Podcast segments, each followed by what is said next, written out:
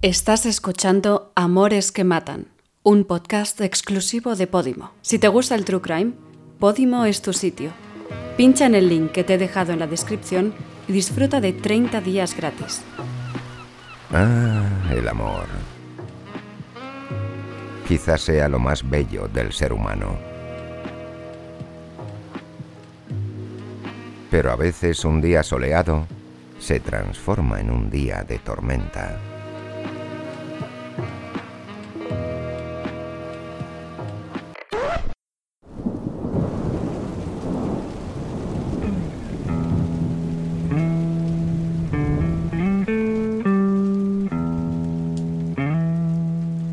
Este podcast vamos a hablar de amor.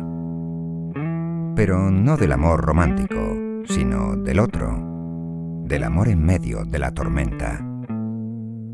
Del amor de algunas parejas que les ha servido como hilo conductor para cometer crímenes. Bienvenidos a Amores que Matan.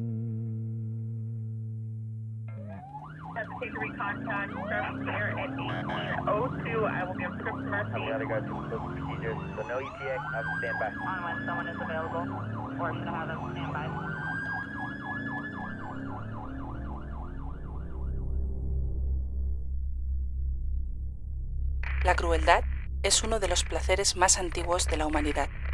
Friedrich Nietzsche. Estamos acostumbrados a observar el mundo que nos rodea y en virtud de los detalles sacar conclusiones que nos ayuden a hacernos una idea de la naturaleza de las personas, de las situaciones, de la vida en general. Sentimos que a través del comportamiento de un ser humano podemos conocer su naturaleza. Una persona bromista es alguien jovial. Una persona seria es alguien formal. Una persona amenazadora es alguien agresivo. El problema aparece cuando las señales no corresponden a esa naturaleza asociada. Cuando alguien que calificamos de normal resulta ser todo un monstruo en su vida personal. Nuestra mente no acaba de comprender cómo una persona con una vida organizada y con un trato correcto puede resultar ser un psicópata asesino sin ningún tipo de escrúpulo para matar. Aún es más, que llega a disfrutar matando. Desde 2007 hasta 2013, una familia rusa de clase media del pequeño pueblo de Divnoye, de poco más de 14.000 habitantes, en Stavropol, al suroeste de Rusia, asesinó a más de 30 personas para conseguir dinero y por pura diversión.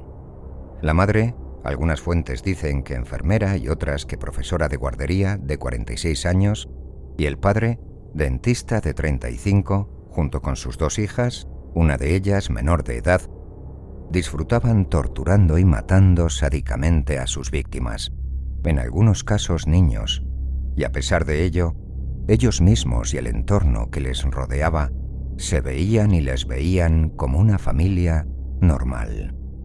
Las autoridades tardaron años en identificar a los responsables de los crímenes perpetrados en la vecina Rostov y otras localidades del país.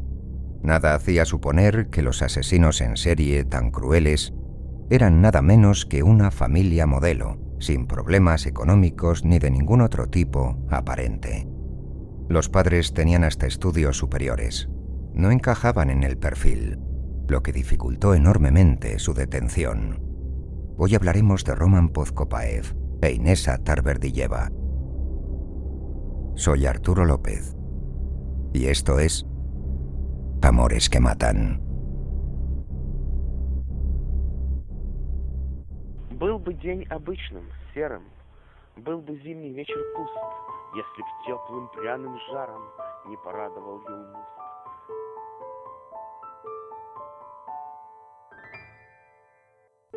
Los medios de comunicación, locales y extranjeros, les llamaron Amazon's Gang, la banda de las Amazonas. Al principio se creyó que se les llamaba así al predominar las mujeres en la familia, pero en realidad proviene de la frase grabada en un cuchillo que encontraron cerca de la escena de uno de los crímenes que decía mi amazona favorita. Dieron por sentado que era un cuchillo de la familia de asesinos, pero al final resultó que no pertenecía a ninguno de ellos, aunque el sobrenombre se mantuvo. Aunque existen sospechas de que cometieron más crímenes desde 1998, tan solo están confirmados algunos de ellos cometidos desde el año 2007 hasta el 2013. No se tiene una explicación del por qué el matrimonio transformó su vida en la de una pareja de sádicos delincuentes. En las entrevistas e interrogatorios, Inesa llega a decir que para ellos ir a matar y robar era como ir a la oficina, un medio para conseguir dinero, más dinero. También dijo con pasmosa frialdad que ella tiene una naturaleza de delincuente. El móvil del robo es el que parece más verosímil como detonante de sus fechorías. Eso y un disfrute por el sadismo y el asesinato, inculcado a las dos hijas, una del primer matrimonio de Inesa, que vivían con la pareja, Victoria Tarberdilleva, la mayor de 25 años de edad, y Anastasia Tarberdilleva, de 13. La familia usaba la excusa de realizar excursiones de campamento, como vacaciones familiares, para perpetrar sus crímenes. De entre sus numerosas víctimas destaca la fijación que tenían por matar policías. Mataron a seis agentes. Se cree que esa fijación parte del despecho que sentía Inesa hacia el colectivo policial, simplemente por haber sido abandonada sentimentalmente por una expareja, un policía, y haberlo hecho por otra mujer. Sospechosamente ambos aparecieron muertos sin que se le hubiera podido atribuir a Inesa esos crímenes. Sin embargo, la asesina nunca reconoció el origen de su animadversión se justificaba diciendo que sus objetivos eran a menudo policías para después robarles sus armas. Inesa venía de una familia acomodada. Vivía con su madre, su padrastro y su hermano menor. Destacaba en su juventud por su belleza. Conoció a Arzu, de origen azerbaiyano, con quien se casó y tuvo a su primera hija, Victoria, pero este murió en extrañas circunstancias en la central eléctrica donde trabajaba. La muerte parece ser que siempre estuvo rondando la vida de Inesa. Poco más tarde de la muerte de su primer marido se casó con Roman Pozkopaev. Según confesó un amigo suyo, Roman siempre fue sospechoso de la muerte de Arzu. Incluso el hermano menor de Inesa reconoce que desde aquel suceso rara vez volvió a ver a su hermana, que prácticamente desapareció de su vida. Existen numerosas incógnitas sobre el matrimonio de psicópatas. Algunos investigadores creen que Roman era el cerebro e instigador de los crímenes, pero otros, sin embargo, consideran que Inesa era la auténtica matriarca del clan y principal organizadora de los asaltos y asesinatos. De hecho, durante la reconstrucción en presencia de la policía de alguno de sus delitos, ella alardeaba del excelente manejo que tenía de las armas y del profundo conocimiento sobre su funcionamiento, mientras les decía con escalofriante serenidad, matar ha sido una forma de obtener dinero. La familia contaba con otras personas a las que se las incluyó como integrantes de la banda criminal. La hermana de Pozkopaev, también llamada Anastasia, como la hija pequeña del matrimonio, de 26 años, y su esposo Sergei Sinelnik, de 31 años, policía. Se sabe que ambos ayudaban a la familia a identificar los posibles objetivos para sus robos y también ocultando los bienes sustraídos. Además, Sergei también les avisaba de los movimientos de la policía. La hermana de Roman, Anastasia, llorando desconsoladamente durante su declaración, imploraba clemencia por no ser culpable de ningún asesinato, aunque se negó a contestar si tenía constancia o no de los crímenes cuando eran cometidos. Se sabe que ella se encargó en ocasiones de vender algunos objetos robados. Sergei, sin embargo, sí reconoció saber de los asaltos y asesinatos llevados a cabo por su familia política, aunque no participara en ellos. Confesó también que se sentía complacido al comprobar que el departamento de policía, sus compañeros, no lograba identificar a los delincuentes. Pero veamos algunos de sus crímenes. Y digo algunos porque sería imposible relatar todos, dada la gran cantidad de asesinatos que cometieron, habiendo además constatación de firmes sospechas sobre muchos otros que nunca pudieron serles imputados. Si te está gustando este podcast, recuerda que hay más opciones de True Crime en Podimo. Pincha en el link que te he dejado en la descripción y disfruta de 30 días gratis para descubrir cientos de podcasts como este.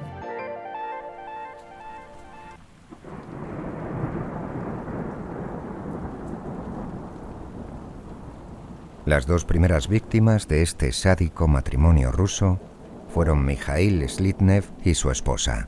Mikhail era el jefe del Departamento de Seguridad de la Información del Servicio Estatal de Control de Drogas. El 17 de febrero de 2008 entraron en la vivienda de las víctimas, en la pequeña ciudad de Aksai, y les dispararon a ambos a bocajarro, para después rematarles sádicamente con múltiples cuchilladas.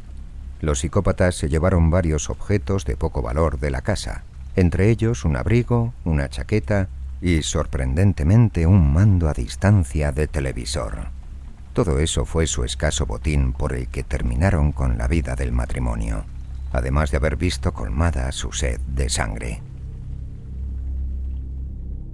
El 17 de julio de 2008, tan solo unos meses después de su primer asesinato múltiple, también en las cercanías de Aksai, dispararon a un coche en la carretera federal en el que viajaba el matrimonio formado por Rostovites Alexei Sasonov y Yulia Vasilieva. Alexei murió en el acto y Yulia quedó gravemente herida, con una discapacidad permanente. La mujer dijo a los policías que no había podido ver a los atacantes, pero que escuchó claramente el grito de una mujer diciendo, Remátalo. Romana e Inesa robaron un pasaporte y un carnet de conducir. Ese fue el botín. El 10 de marzo de 2009, en las afueras de Novocherkassk, una ciudad de menos de 200.000 habitantes cerca de Rostov, la familia de asesinos irrumpieron en una vivienda y mataron a la pareja que vivía en ella. Primero les dispararon con una escopeta semiautomática Saiga del calibre 410, inspirada en el legendario Kalashnikov AK-47. Después los remataron con un cuchillo les robaron el ordenador portátil y ropa. El 8 de julio de 2009, Roman e Inesa encontraron al teniente coronel Dmitry Chudakov, a su esposa y a sus dos hijos durmiendo en un lada negro, estacionado en el arcén de una carretera. Inesa les disparó con la misma escopeta Saiga 410, muriendo en el acto ambos padres y el hijo de siete años de edad, Sasha. Verónica, su hija de 11 años, intentó escapar, pero no lo consiguió. El ensañamiento de la pareja con la niña es estremecedor. Con ella no usaron la escopeta profesional. La asesinaron asestándole nada menos que 37 puñaladas. El sadismo dominaba ya a Roman Pozkopaev y a su esposa Inesa Tarberdilleva. En esta ocasión sustrajeron un ordenador portátil, algo de dinero una cámara fotográfica y un secador de pelo. Parece que el frenesí por la orgía de sangre que acababan de vivir les hizo que pasaran desapercibidas las joyas de oro del matrimonio asesinado. No las vieron, y sin embargo sí que vieron y se llevaron el secador de pelo. Resulta que además de sádicos eran también un poco estúpidos. Este fue el caso más polémico en el que participó el matrimonio de asesinos. El coche quedó completamente acribillado a balazos. Para los colegas de Chudakov, se convirtió en una cuestión de honor encontrar a los culpables, más aún cuando se sospechaba de una posible conexión chechena relacionada con los asesinatos, pues Chudakov había cumplido varias misiones en el Cáucaso Norte y creían que quizá fuera una represalia. Inicialmente fue acusado por error Alexei Serenenko del asesinato de la familia del teniente coronel y pasó dos años en prisión. La única prueba que disponían las autoridades en contra de Serenenko era el examen balístico que atribuía su procedencia a un arma en poder de Alexei. Cuando reconocieron el error de balística, Alexei Serenenko fue liberado y ya entonces empezó a hablar de la banda de las Amazonas, pues cerca de la escena de este crimen fue donde encontraron el cuchillo con la leyenda grabada. No fui yo quien mató a los niños, mi marido los mató, declaró Inesa tiempo después ante las autoridades cuando fue detenida, quien sin embargo sí confesó haber disparado a los padres. Inesa en el año 2010 llegó a matar incluso a su propia hijada y a una amiga suya, ambas adolescentes. Toda la familia se coló en la casa de su ahijada esperando a los padres para asesinarlos, pero aparecieron primero las adolescentes. Las niñas fueron torturadas antes de morir, arrancándoles los ojos a las dos.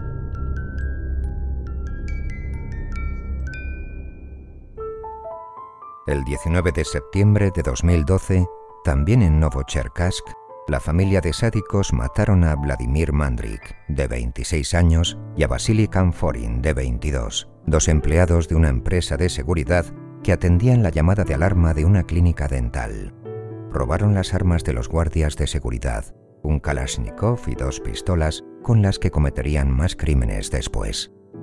El 29 de noviembre de 2012, igualmente en Novocherkassk, la llamada banda de Amazonas entró en la vivienda del taxista Vadim Loskov.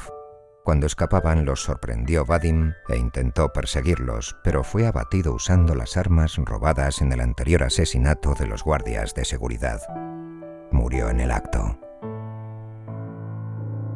El 16 de marzo de 2013, en Aksai, fue asesinado a tiros el inspector Nikolai Kutsekon cuando salió de su vivienda al ver a dos sospechosos merodeando en torno a su coche, Roman e Inesa. El 8 de abril de 2013, también en las afueras de la localidad de Novorcherkassk, Nikolai Korsunov y Yuri Statsenko, dos empleados de una tienda de comida rápida, fueron a comprobar qué ocurría en la tienda al haber saltado las alarmas. Cuando llegaron les emboscaron y les dispararon a quemarropa. Nikolai pudo escapar, pero su compañero Yuri murió poco después en el hospital por las heridas causadas por los disparos. Los asesinos volvieron a usar el Kalashnikov y las pistolas robadas. El 24 de abril de 2013, en Aksai, el inspector de policía Andrei Yurin, de 39 años de edad, justo después de salir de su casa para su habitual paseo nocturno, recibió un disparo a quemarropa y murió en el acto.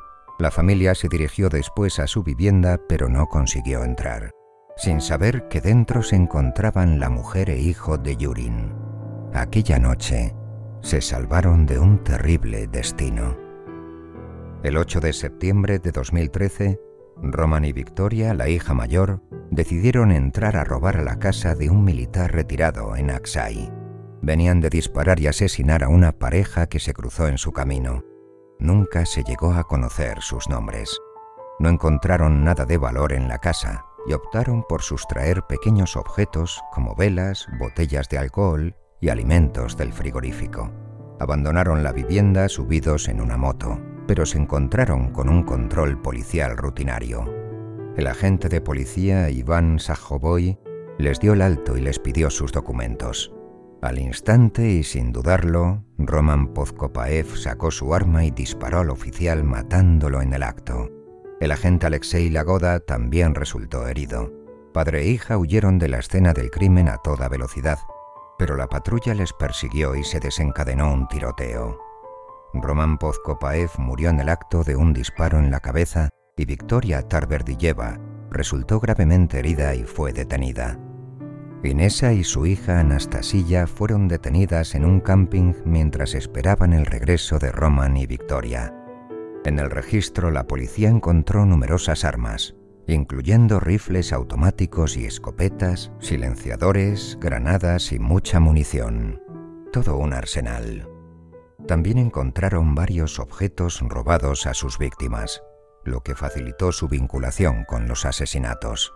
Poco después, también fueron detenidos la hermana de Roman, Anastasia, y su marido Sergei. La policía se sorprendió de la infraestructura para el crimen que usaba esta despreciable familia de psicópatas.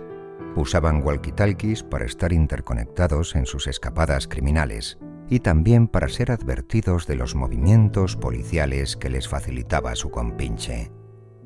Vladimir Markin, responsable del grupo de investigación ruso, declaró que parecían una familia absolutamente normal, incluso una bonita familia. Y es que no conocemos el mundo interior de las personas con las que compartimos parte de nuestras vidas. Convivimos con vecinos, con compañeros de trabajo, incluso con amigos, de los que no tenemos ni idea de aquello que habita en sus mundos interiores. Un padre ejemplar, un marido ejemplar, una esposa conservadora, un adolescente aplicado en sus estudios, un compañero de trabajo voluntarioso, creemos que al oír declaraciones de principios en voz alta de algunas personas, ya significa eso que sus naturalezas son como aquello que acaban de gritar, cuando en realidad son tan solo palabras. A veces los hechos no secundan las palabras, y cuando los conocemos se nos congela la sangre al comprobar el extremo de barbaridad y de crueldad al que es capaz de llegar un ser humano.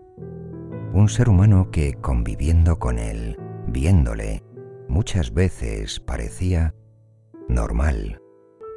Tras cuatro años de investigación y diligencias judiciales, el 6 de diciembre de 2017, un tribunal ruso dictó sentencia contra los integrantes de la banda de las Amazonas.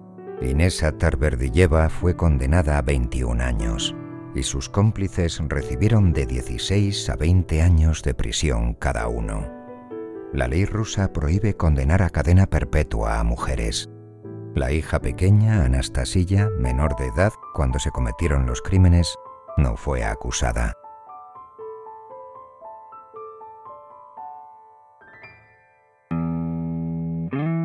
¿Cuántas personas maté?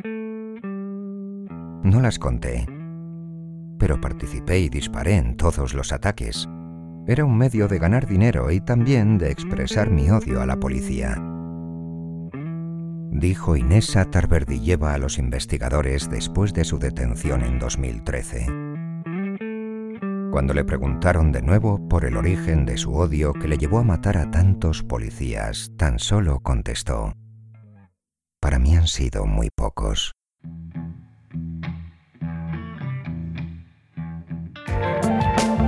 Si te ha gustado Amores que Matan, en Podimo tienes muchos episodios más. Además, no te pierdas Caso Criminal, otro podcast exclusivo de Podimo con algunas de las historias más espeluznantes de los últimos años en España. Si quieres disfrutar de 30 días gratis para descubrir cientos de podcasts más, pincha en el link que te he dejado en la descripción.